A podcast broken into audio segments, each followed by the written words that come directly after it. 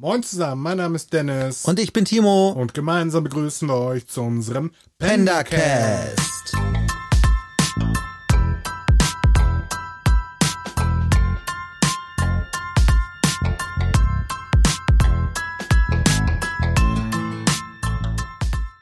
Willkommen zur siebten Folge des Pendacast mit dem Titel Lächerliche Pimmel und blutige Gemälde.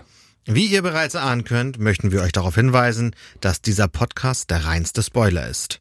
Und nun nicht lang schnacken. Koppen Nacken, los geht's!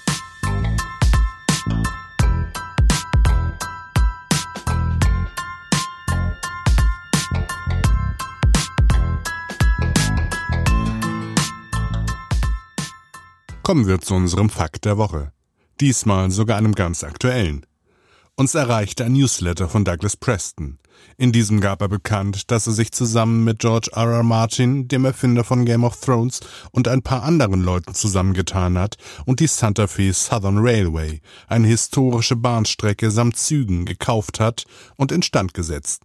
Umbenannt wurde sie anschließend in Sky Railway. Mehr dazu erfahrt ihr auf unserem Patreon-Account. Was bisher geschah. Während die meisten Museumsangestellten am Abend einen ereignisreichen Montag hinter sich lassen, geschieht im Museum ein weiterer Mord. Ein Museumswächter wird auf seinem Rundgang durch das Museum im Keller angegriffen. Die Leiterin der PR-Abteilung Lavinia Rickman erfährt davon, als sich Bill Smithback in ihrem Büro befindet, um seine aktuelle Ausgabe des Manuskripts über das Museum vorzustellen. Der Lieutenant des NYPD, Vincent D'Agosta, muss wieder in das deprimierende, dunkle Innere des Hauses. In der Primatenhalle wird er von grinsenden Schimpansen angelächelt, die mit ihren haarigen Armen, fast menschlichen Händen und lachhaft realistischen Pimmeln in ihren Kunststoffbäumen hocken.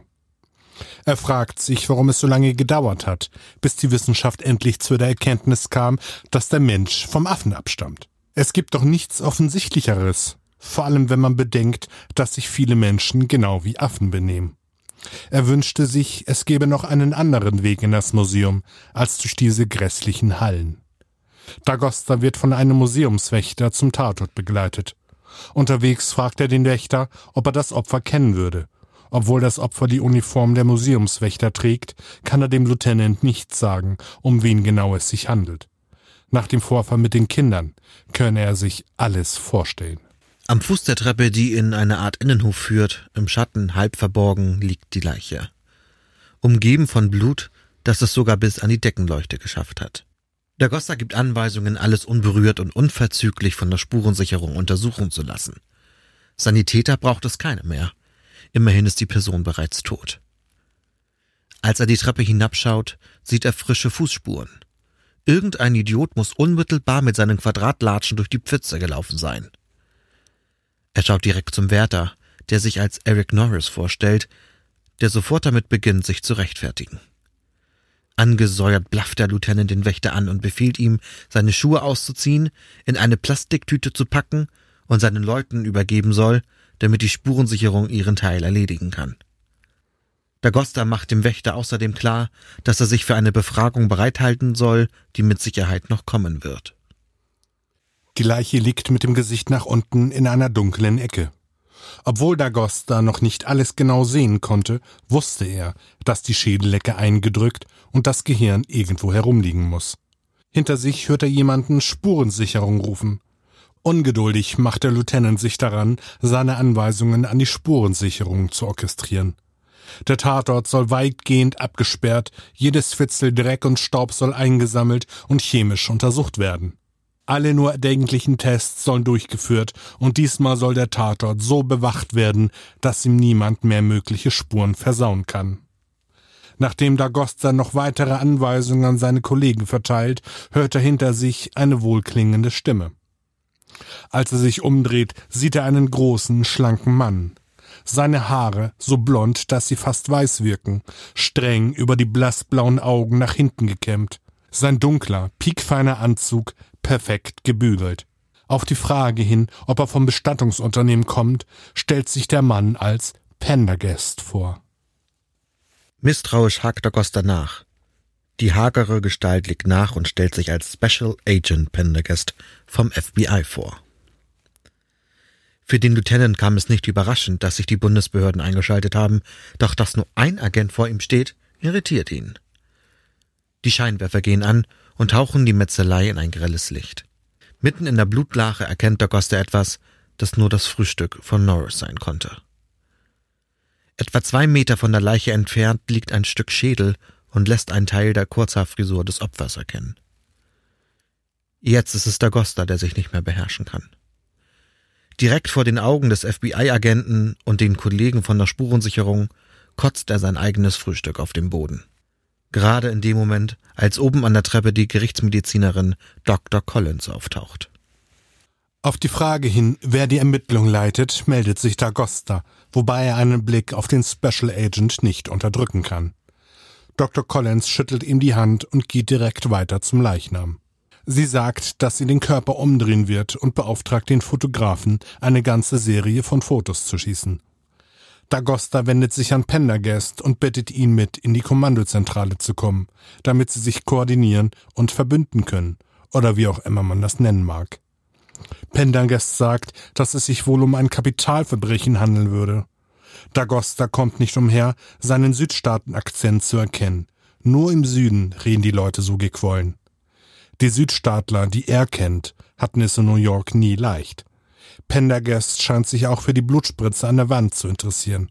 Ihn fasziniert besonders die Flugbahn der Spritzer, was Dagosta gleich zum Anlass nimmt, dem Fotografen anzuweisen, Fotos von den Tropfen zu machen. Zu einem anderen Kollegen der Spurensicherung sagt er, dass er genau wissen will, woher die Spritzer kamen und mit welcher Geschwindigkeit sie geflogen sind. Dagosta ist froh, dass in der Kommandozentrale alles ordentlich und an seinem Platz ist und alle Kollegen beschäftigt sind. Alles scheint unter Kontrolle. Nachdem er Pendergast über alles informiert hatte, was sie bisher herausgefunden haben, fragt er den FBI-Agenten, was sie alles verbockt haben. Ob sie den Fall ans FBI abgeben müssen. Pendergast, nachdem er sich wie eine Katze durch den Raum bewegte und auf einem Stuhl Platz nahm, musste lächeln und bestätigt, dass er bei aktueller Lage auch nichts anderes getan hätte. Pendergast berichtet, dass er vom District Field Office 10 in New Orleans kommt. Dort hatten sie vor ein paar Jahren auch mit seltsamen Morden zu tun, bei denen den Opfern die Schädeldecke entfernt und das Gehirn entnommen wurde. Derselbe Modus operandi. Zunächst war die Drogenfahndung auf den Fall angesetzt gewesen. Nachdem diese nichts finden konnte, ging der Fall an das FBI. Doch die Spuren waren bereits kalt. Als Pendergast am vorherigen Tag über die Morde gelesen hatte, die seiner Meinung nach zu ausgefallen sind, um nicht in Verbindung gebracht zu werden, ist er noch am gleichen Abend nach New York geflogen. Da alles spontan ablief, war er, zumindest noch nicht, in offiziellem Auftrag da. Dagosta beruhigte sich, also doch nicht einer aus dem New Yorker Büro, der ihm den Fall wegnimmt. Pendergast merkt an, dass das FBI den Fall dennoch übernehmen wird, nachdem er seinen Bericht abgegeben hat. Allerdings würde er die Ermittlung übernehmen. Der Lieutenant ist davon wenig überzeugt. Die Typen aus dem New Yorker Büro werden sich den Fall sicher nicht von irgendeinem Agent aus Louisiana abluchsen lassen. Pendergast versichert ihm, dass die Wege des FBI unergründlich sind und er die Ermittlung leiten wird. Anders wie andere möchte der Special Agent den Fall jedoch gemeinsam mit dem Lieutenant leiten, gleichberechtigt. Die beiden geben sich darauf die Hand. Dagosta vermutet allerdings, dass ihn die Agenten aus New York innerhalb kürzester Zeit auseinandernehmen und zurück in sein Field Office schicken werden. Dagosta setzt den Ermittler aus New Orleans über die bisherigen Ermittlungen ins Bild und stellt ihm die beteiligten Personen vor. Pendergast, in einem Stuhl sitzend und mit den Fingern eine Art Zelt bauend, hört konzentriert zu. Der Ermittler des NYPD schweift mit seinen Gedanken ab und fragt Pendergast, ob er zufällig, vielleicht über mehrere Ecken, mit Andy Warhol verwandt sei. Am Tatort herrschte ein dichtes Gedränge und es lag ein seltsamer Geruch in der Luft. Pendergast gab den Fotografen Anweisungen und bat ihn darum, ihn einen richtig schönen Edward Weston zu machen. Mit einem seltsamen Blick auf den Special Agent macht sich der Fotograf an die Umsetzung. Im Innenhof beratschlagt sich das Duo mit dem Sicherheitschef des Museums. Sie fragen sich, was der Wächter hier wollte.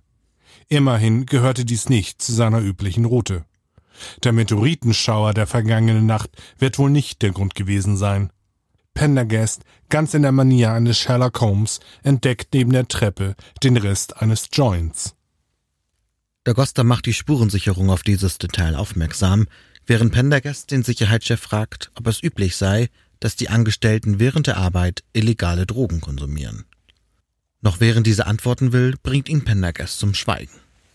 Sich orientieren, fragt Pendergast den Sicherheitschef, wohin die Tür unter der Treppe führt.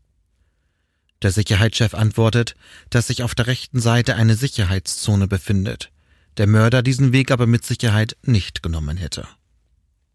Pendergast ist da ganz anderer Meinung. Er geht davon aus, dass sich hinter der Sicherheitszone derselbe alte Keller befindet, in dem die beiden Kinderleichen gefunden wurden. Pendergast reicht ein Blick in das Gesicht des Sicherheitschefs, um zu wissen, dass er recht hat. Die drei machen sich auf, den Gang zu erkunden. Hinter der rostigen Tür liegt ein Gang mit schäbigem Linoleumboden und alten Ölgemälden an den Wänden. Der Sicherheitschef fragt Pendergast, woher die Vermutung kommt, dass der Mörder diesen Weg genommen haben könnte. Er erwidert, dass es wohl eine schlechte Angewohnheit von ihm wäre, einen jedem zu widersprechen, der sagt, etwas sei unmöglich. Aber nun sei er sicher, dass dies der richtige Weg sei. Irritiert blickt der Leiter des Sicherheitsdienstes den Agenten an. Pendergast zeigt auf eines der Ölgemälde, das das alte Santa Fe zeigt. Im Hintergrund befindet sich der Sierra de Sangre de Cristo, ein Gebirgszug, das übersetzt so viel heißt wie das Blut Christi. In seiner Irritation bestärkt sagt er, na und? Der Gebirgszug sieht in der untergehenden Sonne zwar rot aus, aber definitiv nicht so rot wie auf dem Gemälde. Vielmehr handelt es sich um echtes Blut, und zwar relativ frisches. Die Spurensicherung solle unverzüglich herkommen und die Spuren im Keller sichern. Bevor die Spezialisten anrücken, machen sich die drei an die weitere Erkundung. Dabei stoßen sie auf eine verschlossene Tür mit der Aufschrift Zutritt verboten. Pendergast fragt nach dem Raum dahinter und der Sicherheitschef erklärt, dass es sich um den Sicherheitsbereich handelt. Dahinter werden besonders wertvolle und seltene Exponate aufbewahrt.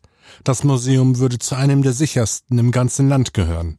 Erst kürzlich wurde ein System aus Falltüren und Schotten, ähnlich wie auf einem Schiff, eingebaut. Noch während der Sicherheitschef stolz von der neuesten Installation schwärmt, bemerkt Pendergast eine alte Tür aus Kupfer.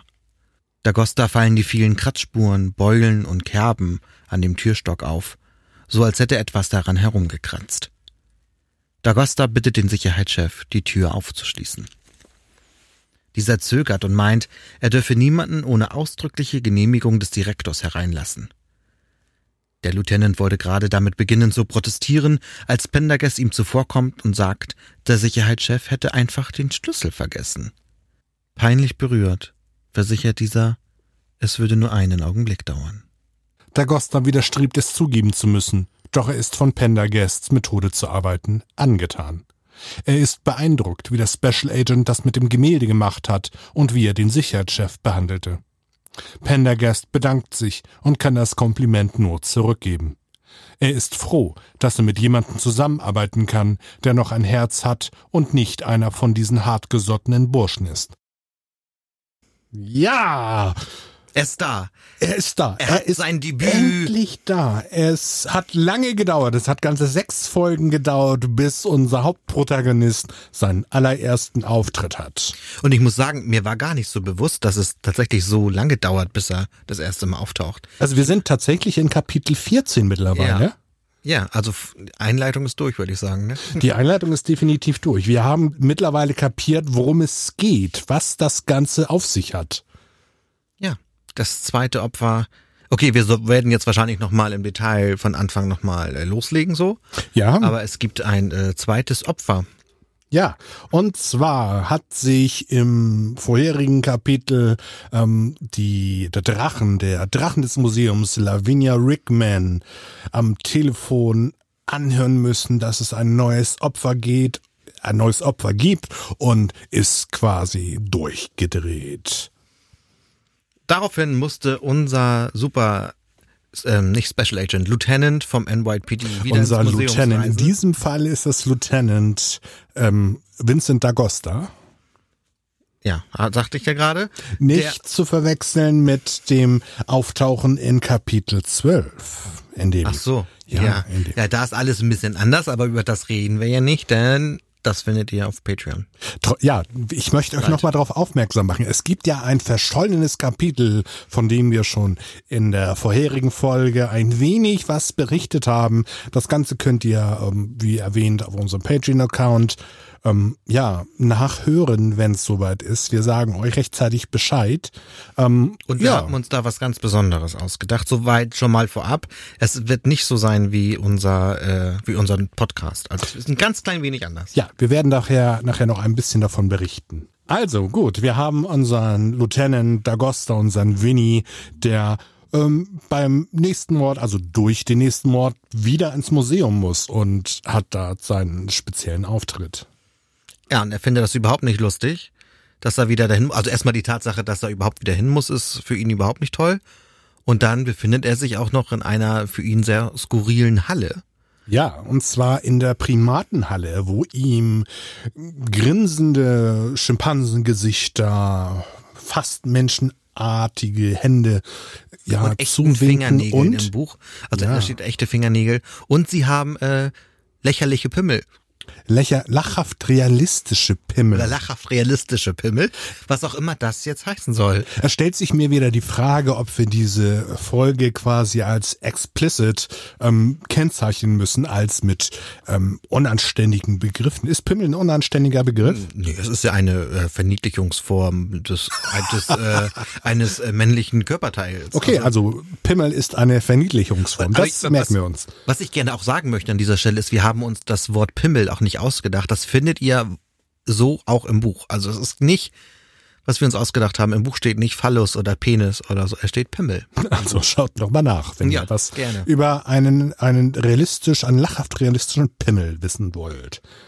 Gut, ähm, ja, aber ich finde vor allen Dingen die Frage, die sich, die sich Vincent ähm, stellt, in diesem Zusammenhang besonders interessant und, und auch witzig. Also diese, diese Frage, die er sich stellt, dass es, dass die Wissenschaft nicht schon viel früher darauf gekommen ist, dass der Mensch vom Affen abstammt. Ich ja. hoffe, wir vergraulen damit niemanden, aber der Mensch stammt vom Affen ab. Und laut Darwins Evolutionstheorie. Ja, die wir ja auch schon angesprochen hatten.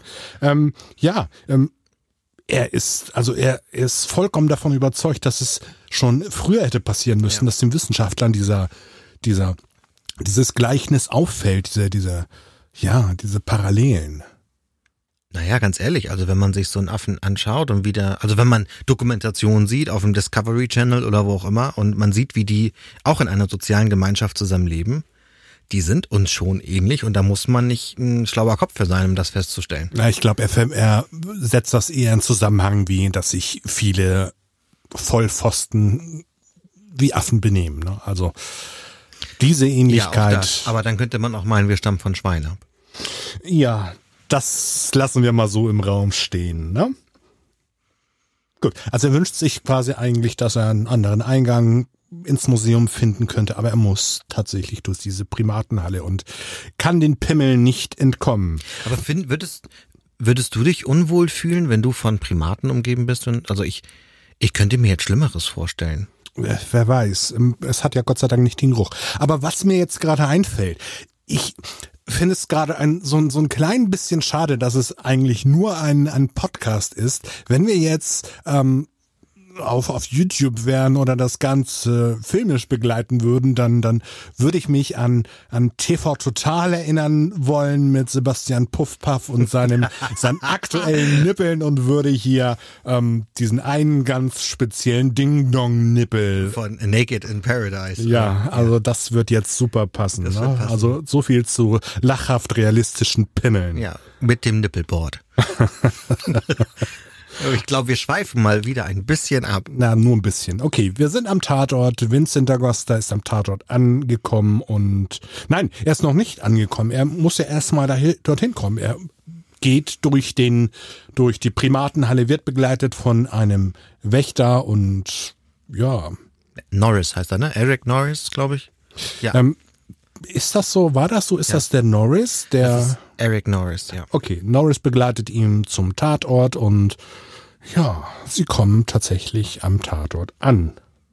Richtig, genau. Und dort ist äh, unser Vincent da Costa auch nicht begeistert, denn es hat jemand hingekotzt, offensichtlich, und äh, Fußspuren sind vorhanden. Und äh, er macht da ein bisschen Eric Norris für verantwortlich. Also wie kann er so dumm sein?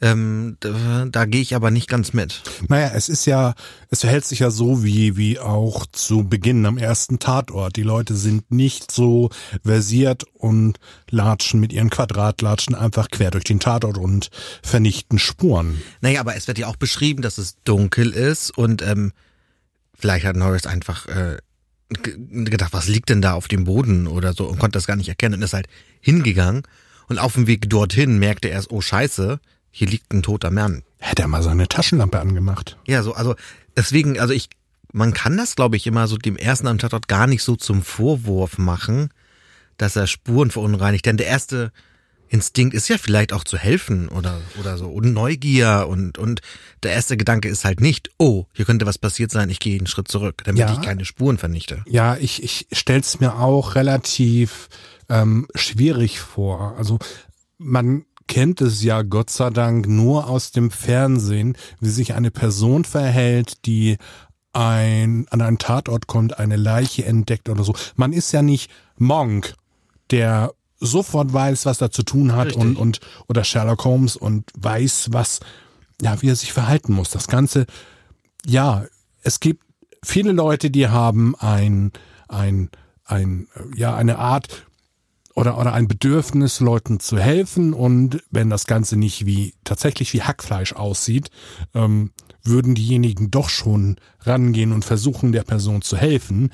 Und es gibt ja wiederum andere Leute, die sowas nicht machen, die davon geschockt sind, in eine Starre geraten und ja, tunlichst alles vermeiden, was, was sie, was sie mit irgendetwas in Kontakt bringen kann. Ja, okay, für die Polizeiermittlung, oder nicht für die Polizeiermittlung, aber für die Ermittlung generell ist es natürlich schon doof, sich äh, nicht sofort auf Spuren zu konzentrieren, die zum Mörder führen oder zum Täter führen, sondern erstmal separieren müssen, welche können dann definitiv nicht vom Täter stammen. Das ist natürlich für die Ermittlungsarbeit ein bisschen doof, aber ich finde das, Da Costa hat meiner Meinung nach einfach einen schlechten Tag.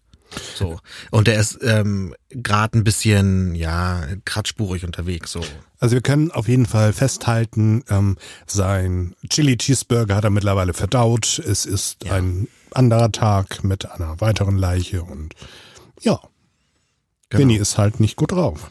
Vinny ist nicht gut drauf und überall sind Blutspuren, die sogar bis zur Deckenleuchte gespritzt sind. Ähm, also es war kein Nasenbluten, soweit äh, ist auch bekannt.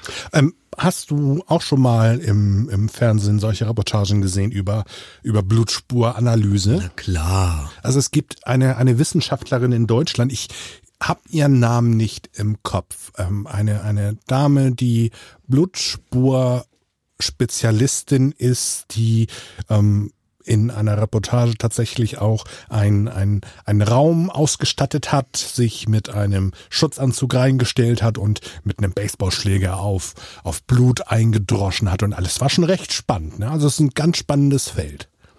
Auf Aber jeden Fall. von, von Spurensicherung haben weder du noch ich Ahnung. Nee, aber man hört das ja immer wieder, wie viel man davon ablesen kann und wie schnell das war, aus welcher Höhe und weiß ich nicht. Ob das eine sternklare Nacht war oder nicht und ob irgendwo ein Hund gebellt hat.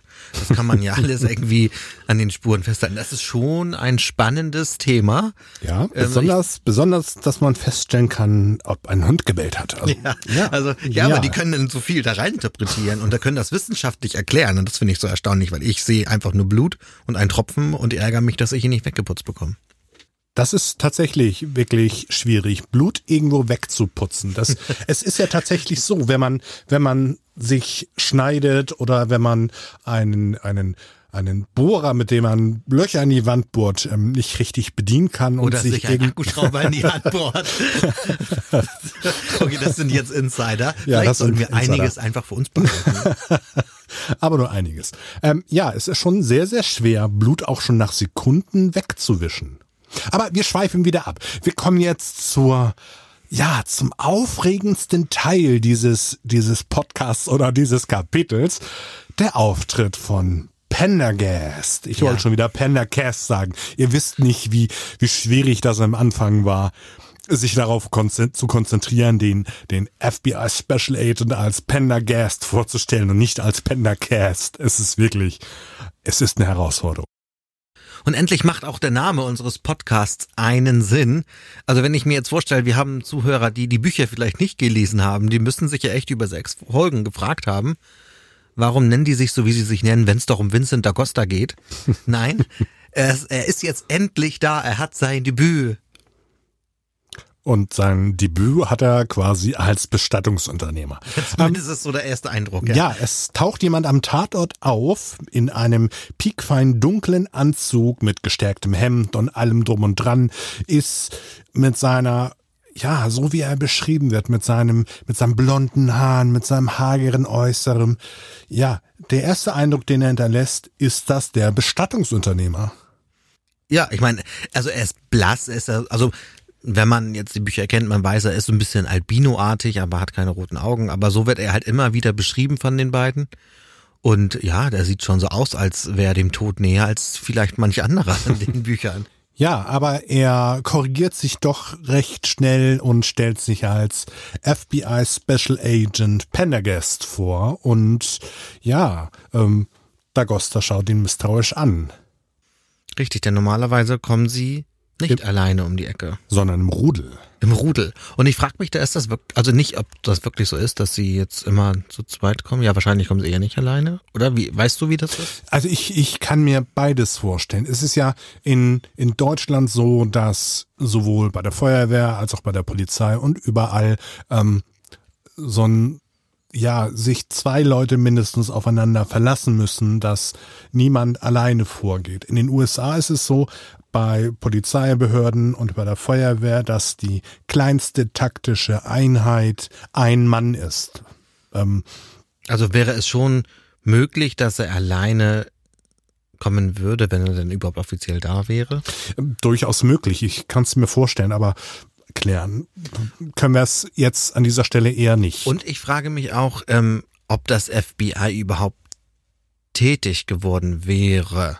ja, es gibt ja so ein, so ein, ja, so spezielle Fallkonstruktion, wo das FBI tätig werden muss. Ich glaube bei Entführung und bei Serienmördern? ja und bei Taten über Bundesgrenzen hinweg. Ja, das habe ich auch gehört.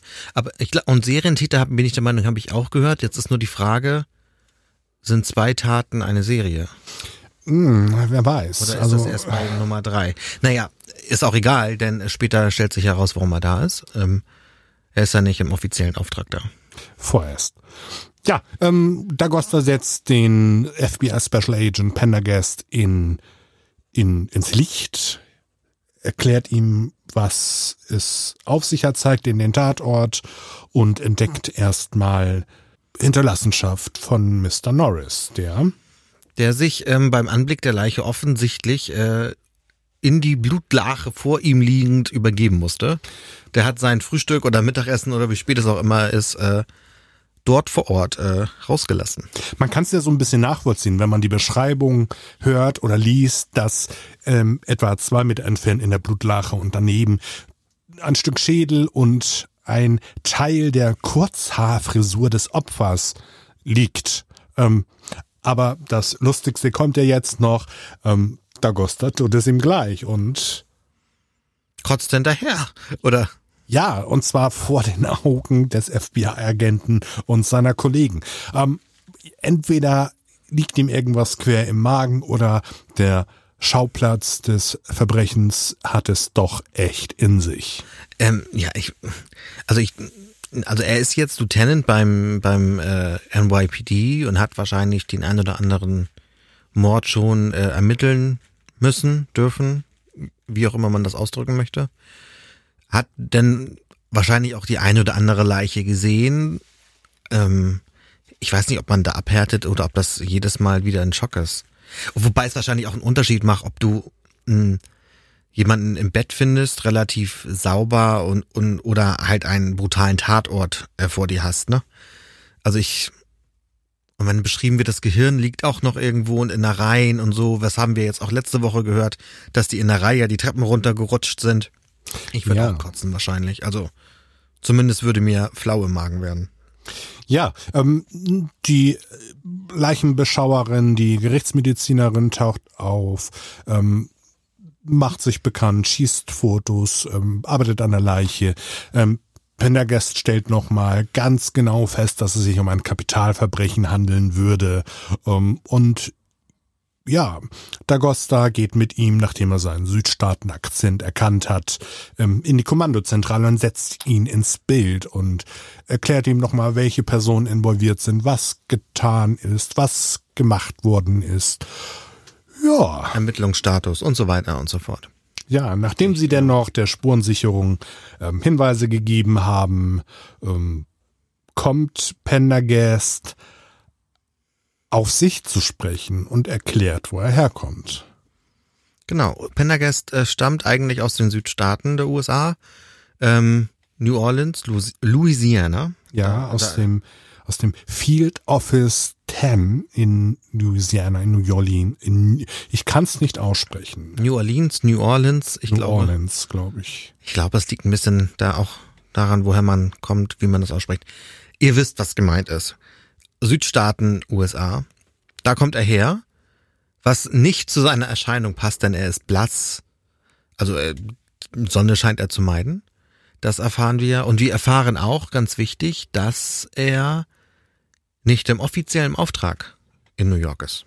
Denn Pendergast hat einen Fall, der sich so ähnlich zugetragen hat, zu bearbeiten, der schon ein paar Jahre her ist. Ähm, er hat das Ganze wohl in der, in der Zeitung oder irgendwo in einem Ticker gelesen, ähm, was passiert ist, hat sich daran erinnert, dass dieser Modus operandi schon mal vorgekommen ist, dass das Ganze ähm, ja zu spezifisch, zu krass ist, als dass es was anderes sein könnte, als dass sich ein Irrtum eingestellt hat und, und die Taten nicht zusammenhängen. Das wird ja nochmal explizit ähm, beschrieben. Genau, und somit hätten wir dann auch den Tatbestand, dass ein Verbrechen möglicherweise über Bundesgrenzen erfolgt ist und somit würde das FBI tatsächlich zuständig sein, wenn es denn so ist. Also Pendergast ähm, erzählt Dagosta noch ein bisschen, ähm, dass der Fall vorher bei der Drogenverhandlung ähm, gelandet ist, dann irgendwann zum FBI gekommen ist, die Spuren bereits kalt sind und Dagosta ähm, macht sich schon Sorgen darum, dass sich die New Yorker Bundesbeamten des FBIs in den Fall wegnehmen. Ne? Ähm, Pendergast hat zwar schon, ja, hat schon mal gesagt, dass er aus aus New Orleans kommt und nicht aus New York. Ähm, Dagosta hat aber das Ganze doch erstmal im, im Kopf und hat Sorgen, dass ihm der Fall von den Bundesbehörden weggenommen wird. Ja, das ist immer so ein Zwiespalt, glaube ich, als Polizist. Auf der einen Seite möchtest du natürlich deinen Fall, an dem du jetzt arbeitest, auch bis zum Ende begleiten. Auf der anderen Seite muss man vielleicht sich auch eingestehen, dass so eine Bundesbehörde, also eine größere Organisation, einfach mehr Möglichkeiten hat, ähm, um den Fall überhaupt zu lösen. Denn das Ziel ist es ja immer, einen Täter zu fassen und den hinter Gittern zu bringen. Wobei das NYPD auch nicht gerade klein ist. Wenn ich das Ganze richtig im Kopf habe, ähm, hat das NYPD, ich glaube, 60 oder 90.000 Mitarbeiter, was schon eine ganze Menge ist. Ja, das mag ja sein, aber das FBI hat natürlich auch ganz andere äh, Mittel, um zu ermitteln. Und das NYPD ist halt auf New York beschränkt und kann vielleicht nicht auf die Daten zugreifen, auf die das FBI zugreifen könnte. Was, worauf ich hinaus wollte, ist eigentlich nur, dass man, glaube ich, als Ermittler im Zwiespalt ist zwischen mein Fall, ich möchte das machen und die Hilfe tut ähm, dem Zweck gut. Ich frage mich, ob es tatsächlich so abläuft in den USA, dass, ähm, dass sich Polizisten so wie im Fernsehen dargestellt sind, immer auf den, auf den Schlitz, auf dem Schlips getreten fühlen, wenn ihr Fall von irgendjemanden übernommen wird. Ob Ja, das das- tatsächlich so ist oder Also, ja, also wissen tue ich das natürlich nicht. Ich glaube, in Filmen und in den Büchern ist es immer so, so eine Art, äh, wir haben jetzt einen Konflikt und äh, das ist ja spannend, das wollen wir ja sehen als Zuschauer oder als Leser eines Buches. In der Realität ist das wahrscheinlich nicht immer so extrem und artet auch nicht so aus. Da gibt es Regeln und die, wenn die Regeln besagen, dass der und der Fall eintritt, folgt das und das. Und ich glaube, es ist manchmal einfach, man muss es einfach machen. Okay, Dagosta macht sich erstmal Gedanken darum, dass, ihn der, dass ihm der Fall abgenommen wird. Pendergast teilt ihm erstmal mit, dass er zu diesem Zeitpunkt noch nicht im offiziellen Auftrag da ist. Dagosta atmet schon fast durch, aber Pendergast stellt doch dann klar, dass der Fall vom FBI übernommen werden wird, sobald er seinen Bericht abge, abgegeben hat. Genau. Gut, ähm, Dagosta ist sich ja dem bewusst und, und geht auch davon aus, dass es denn so passieren wird. Allerdings vermutet er, dass dann die, die, ähm, die ja, die Ermittler des New Yorker Büros auftauchen werden und den Fall an sich reißen werden. Pendergast ähm, nimmt ihm aber gleich die Sorgen und versichert ihm quasi, dass er, Pendergast, diesen Fall übernehmen wird und den den Lieutenant als gleichberechtigten Partner ähm, sehen wird und hinnehmen wird und mit ihm gemeinsam ermitteln wird, was ich schon, ja, ähm, erstaunlich finde. Ja, also vor allem Pendergast sagt damit ja eigentlich nichts anderes als, egal was ist, ich entscheide zum Schluss, wer ermittelt. Und wenn ich diesen Fall haben möchte, bekomme ich den. Er sagt ja auch sowas wie, die Wege des FBI sind unergründlich. Ähm, also äh, wenn jetzt der Chef von dem New Yorker Department kommen würde, würde Pendergast also sagen können, nee, du nicht, ich mach. Okay. Ähm, ja, es ist soweit und, und, und ähm, Dagosta lässt noch so einen, so, einen, so einen schönen Satz oder so eine schöne Frage von sich, ob Pendergast durch sein Aussehen, durch sein ja, durch seine, seine hagere Gestalt, durch seine hellen Haare, ob er über ein paar Ecken mit Andy Warhol ähm, verwandt ist. Also ähm, jeder, der, der die Bücher gelesen hat, wird sich eigene Gedanken darüber gemacht haben, wie Pendergast ausschaut. Ähm, ich habe durch das Buch jetzt ähm, nicht also ich habe dadurch erstmal wieder in den Kopf bekommen, dass, dass diese Assoziation mit, mit Andy Warhol besteht, erstmal wieder mitbekommen. Und das macht es mir schon ein wenig einfacher, mir Pendergast an sich vorzustellen. Ja, das stimmt. Ja, weil Andy Warhol, ähm, wenn man ihn nicht kennt, kann man ihn googeln und dann hat man ein Bild von ihm und kann dann sich leicht selbst ein Bild machen, wollte ich gerade sagen. Man hat so eine Art, ja, Muster, dem man folgen kann. Auf der anderen Seite finde ich es aber auch schade, dass, dass es immer, dass es vorweggenommen wird, so ein bisschen, statt meine eigene Fantasie laufen zu lassen. Aber Andy Warhol ist ja auch ein sehr exzentrischer Maler gewesen oder Künstler gewesen, worauf Pendergast vielleicht auch, nee, wo Dagosta vielleicht auch hinaus wollte, die Art und Weise des Auftritts von Pendergast, ähm, dass ihn das an Andy Warhol erinnert hat. Exzentrisch. Wir werden es erfahren oder nicht. Wer weiß. Gut, die beiden sind wieder am Tatort und Pendergast ähm, gibt die ersten, ja, die ersten Anweisungen. Die beiden gehen ja, sie befinden sich am Innenhof, ähm, wo das, wo das Opfer der Museumswächter ermordet worden ist und beratschlagen sich mit dem Sicherheitschef des Museums. Sie fragen sich also, wie hat es den Wächter in diese dunkle Ecke des Museums verschlagen? Beziehungsweise warum hat es ihn in diese Oder Ecke warum? verschlagen? Genau. Denn ähm, sie erfahren dann auch etwas über die Route, die die Wächter gehen abends. Ähm, hatten wir ja vorher schon gehabt. Und äh, dieser Ort passt einfach nicht dazu. Und äh, darüber debattieren sie mit dem Sicherheitschef, der alles kennen muss.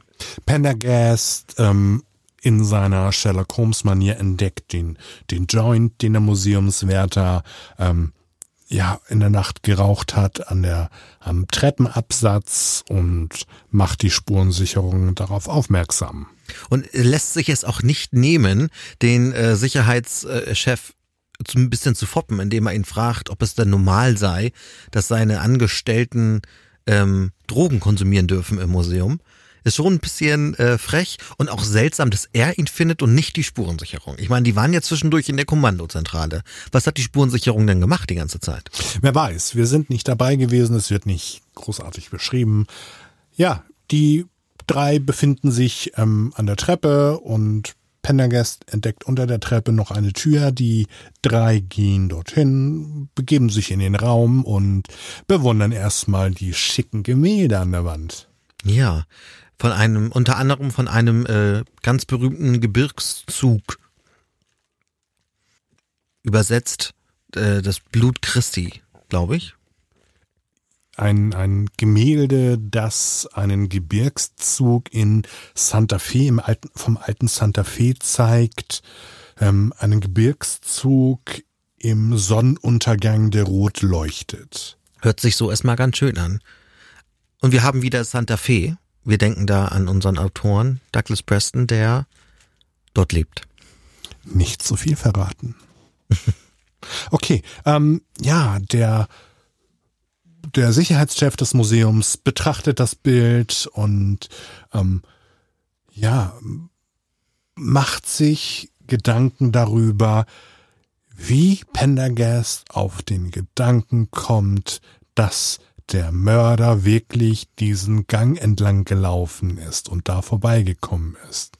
Denn seiner Meinung nach, also von dem Sicherheitschef, kann das alles gar nicht sein, denn es ist ja eine Sicherheitszone. Das äh, ist unmöglich.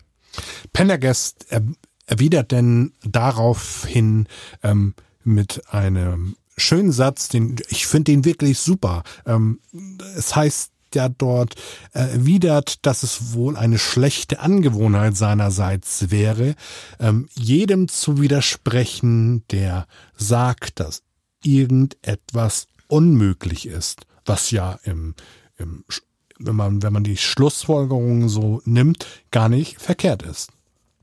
Ja, ähm, der Mann des Sicherheitsdienstes schaut sich dann auch das Gemälde an und fasst es einfach nicht. Ähm, Pendergast muss ihn darauf aufmerksam machen, dass ja, ähm, dass die Gebirgskette auf dem Bild im Sonnenuntergang zwar rot leuchtet, aber nicht so rot, wie es da gerade ist. Es ist auch blutbedeckt. Es befindet sich Blut auf dem Gemälde. Das heißt, jemand muss da gewesen sein. Pendergast hatte recht. Und äh, es handelt sich wahrscheinlich um den Mörder. Also ich würde fast darauf setzen. Ein Hinweis, äh, dass der Mörder dort auch war, ist ja auch noch, dass in der Nähe, laut Pendergast, äh, fotografischem Gedächtnis, auch die Kinderleichen gefunden wurden. In der Nähe des jetzigen Tatorts. Denn der Weg führt in das, in den alten Keller, in dem die beiden Kinder ermordet worden sind. Genau. Ja, die drei erkunden dann den weiteren Gang, werden die Spurensicherungen dann im Nachhinein dazu rufen, um die Spuren zu analysieren. Sie machen sich jetzt erstmal so auf den Weg und versuchen dann ungestört erstmal weiter zu erkunden. Genau, der Sicherheitschef ähm, prahlt denn davon, dass das Museum, in dem sie sich befinden, eines der sichersten, sichersten des Landes sein soll. Denn kürzlich haben sie was ganz Tolles installiert. Ja, es wurden auch keine zwei Kinder und ja. kein Sicherheitsmann ähm, ermordet. Also das sicherste, eines der sichersten Häuser im Land, ja. Abgesehen von den paar Leichen, die wir kürzlich hier hatten. Äh, ja, aber sie haben äh, Falltüren und Schotten eingebaut, wie auf einem Schiff. Also ja, wie gesagt, Schotten wie auf einem Schiff, also nicht irgendwelche Leute aus Schottland. Ich weiß, das war schlecht, aber okay. Das war schlecht, aber äh, ich erinnere mich daran, als du das das erste Mal eingesprochen hattest für die Inhaltsangabe und ich musste auch an die Schotten, also an die Menschen denken. Weißt du, woran ich jetzt denken muss? An den Schottenrock? Nein, an das, was gestern Abend im Fernsehen lief. Das passt auch perfekt. Titanic. Titanic. Stimmt, gestern lief Titanic. Ja, da war, ging es mit den Schotten ja auch nicht ganz so gut, ne? Mhm. Okay. Sicherheitschef prahlt mit der neuesten Installation, was auch noch wichtig werden wird. Also behaltet im Hinterkopf, dass im Haus Falltüren und Schotten, also Schotten, installiert worden sind. Genau. Und dann kommen sie an eine äh, weitere Tür, von dem dann der Sicherheitschef sagt, äh, da kann ich euch nicht durchlassen, denn dahinter ist die Sicherheitszone und da liegen die ganz die ganzen wertvollen Gegenstände, die ganzen wertvollen Exemplare des Museums. Und er darf niemanden ohne die ausdrückliche Erlaubnis des Direktors reinlassen. Aber Pendergast, Sherlock Holmes-like, erkennt, dass er lügt, denn er wird oder er hat einfach nur seinen Schlüssel nicht dabei und kann die beiden einfach nicht reinlassen. Peinlich berührt macht der ja, Sicherheitschef sich auf den Weg, den Schlüssel zu holen und lässt die beiden ähm, ja warten. Vor Ort, im dunklen Keller, mit Blut und einem vermeintlichen Mörder in der Nähe. Und Dagosta kommt einfach nicht umhin, Pendergast zu loben. Er ist begeistert von ihm. Es scheint einfach nicht die Art von FBI-Agenten zu sein, auf die er bisher getroffen ist. Er ist begeistert. Genau, bewundert die Art, wie er das mit dem Gemälde herausgefunden hat, wie Sherlock Holmes, und ähm, bewundert auch einfach die Art und Weise, wie er mit den anderen umgeht. Pendergast ist genauso von Vincent D'Agosta angetan und ja, vielleicht entwickelt sich eine Freundschaft zwischen den beiden. Wer weiß. Wer weiß. Das erfahren wir in vielleicht in der nächsten Folge vom Pandacast. Also, wir hören uns in der kommenden Woche und bis dahin viel Spaß. Wie immer würden wir uns freuen, wenn ihr uns abonniert und uns auf unseren Social Media Accounts folgt. Wenn euch unser Podcast gefällt und ihr uns finanziell unterstützen möchtet, könnt ihr das gerne über unseren Patreon-Account machen. Oder ihr meldet euch einfach per E-Mail bei uns. Ihr könnt aber auch gerne die Affiliate-Links nutzen, um uns mit Provision der Anbieter zu unterstützen. Jeder Cent fließt in den Podcast. Als Dankeschön erwähnen wir euch, wenn ihr dies möchtet, in der nächsten Folge und führen euch als Unterstützer des Podcasts auf www.pendacast.de. Alle Links dazu und auch Infos zu unserem Titelsong All Over Now zu finden auf AudioHub findet ihr wie üblich in den Show Notes. Schaltet nächste Woche wieder ein zu unserem Pendacast. Pendacast.